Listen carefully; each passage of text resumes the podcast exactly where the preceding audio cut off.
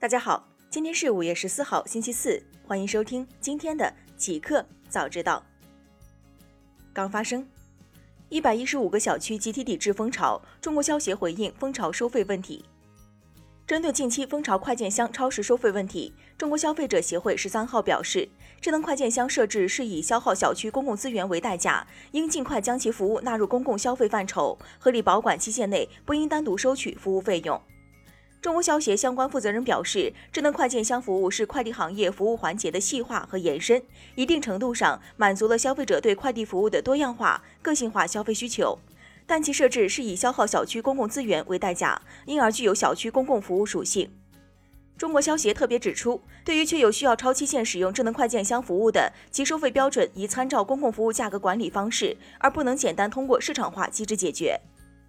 五月十三号，众乙社区的负责人韩冰告诉媒体，他们正在律师的帮助下草拟一个蜂巢进驻小区的格式合同范本，方便更多的小区参考借鉴。韩冰还透露，对蜂巢说不的一百一十五家小区业委会正在和律师一起草拟文件，尝试更有理有据的沟通。谷歌遭维权机构投诉，非法跟踪安卓手机用户。北京时间五月十三号晚间消息，据国外媒体报道。由于担心谷歌非法监控用户，并将跟踪 ID 传递给广告商，奥地利隐私活动家麦克斯·施雷姆斯近日向奥地利数据保护机构投诉谷歌。此前，施雷姆斯的活动组织 Noeb 向奥地利数据保护机构投诉谷歌，指控谷歌通过一个独一无二的 ID 来追踪安卓手机用户，该 ID 允许谷歌和第三方监控用户。诺伊不在一份声明中称，二零一八年五月起实施的欧盟新数据隐私法规《通用数据保护条例》（GDPR） 规定，在追踪用户之前需要得到用户的同意。如果企业违反该规定，则数据监管机构有权对其处以年销售额百分之四的罚款。大公司，百度 APP 日活超二点三亿，每天人均打开次数超过十次。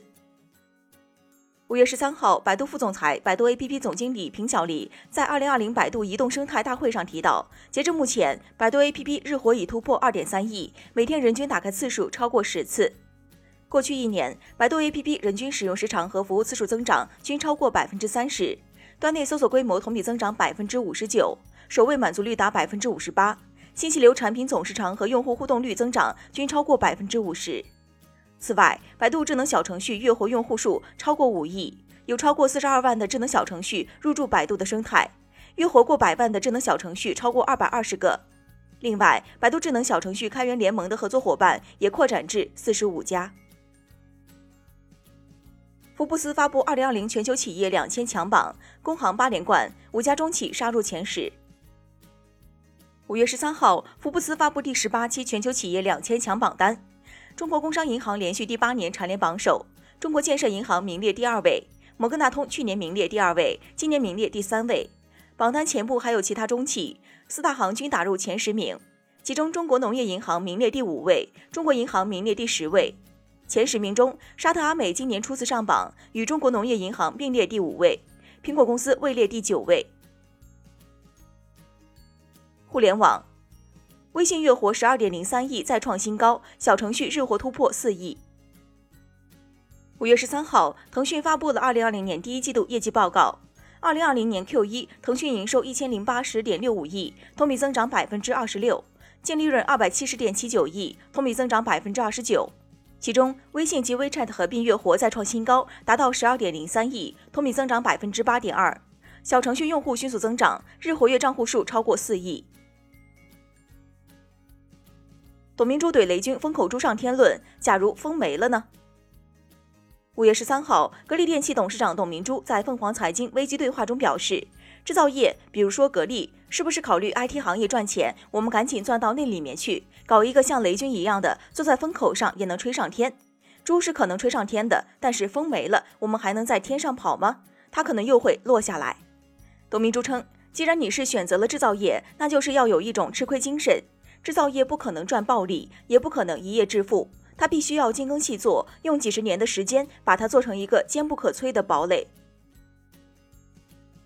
新产品，字节跳动上线 AI 英语辅导产品“开言简单学 APP”。近日，字节跳动推出一款助力英语初学者的 AI 辅导产品“开言简单学 APP”。该产品的开发者为北京点点看看科技有限公司。企查查信息显示，该公司的疑似实际控制人是字节跳动全球 CEO 张一鸣。开言简单学 APP 的功能包括智能纠音功能、攻克口音发音问题、课后掌握度分析、定位自身的知识漏洞、AI 针对性复习，节省学习时间。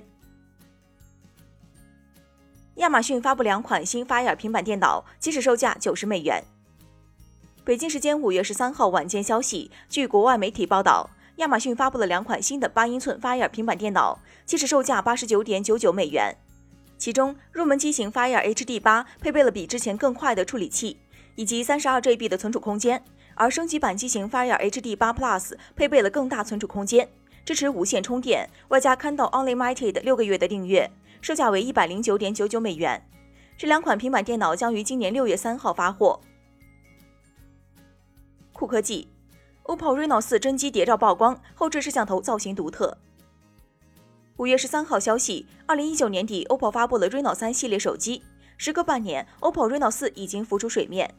近日，微博上曝光了疑似是 OPPO Reno 四的真机谍照，该机主打超级夜景视频，拍出新夜色。曝光的两款手机分别是纯白、纯黑色版本，只展示了手机的背面。从谍照来看，该机疑似后置四颗摄像头。摄像头的布局很奇特，每颗摄像头都单独放置，而且明显凸起于机身。一个彩蛋，导演卡梅隆表示，《阿凡达二》如期上映，后期制作正加紧进行。自从2009年《阿凡达》上映以来，影迷们已经等待了太长时间。原定2021年12月17号上映的《阿凡达二》，此前也因为疫情原因导致拍摄暂停了。这部电影还能如期上映吗？近日，导演詹姆斯·卡梅隆亲口表示，这部电影应该能够如期上映。《阿凡达》续集的拍摄和后期制作都是在大洋洲新西兰进行，但由于现在全球大部分国家和地区都因为新冠疫情而封锁，因此新西兰也不允许影视剧复工拍摄。卡梅隆和《阿凡达》续集的工作人员只能继续等待。所以，虽然我们的拍摄可能会耽误好几个月，但我们依然有可能按时完成。詹姆斯·卡梅隆说道：“这就是好消息。”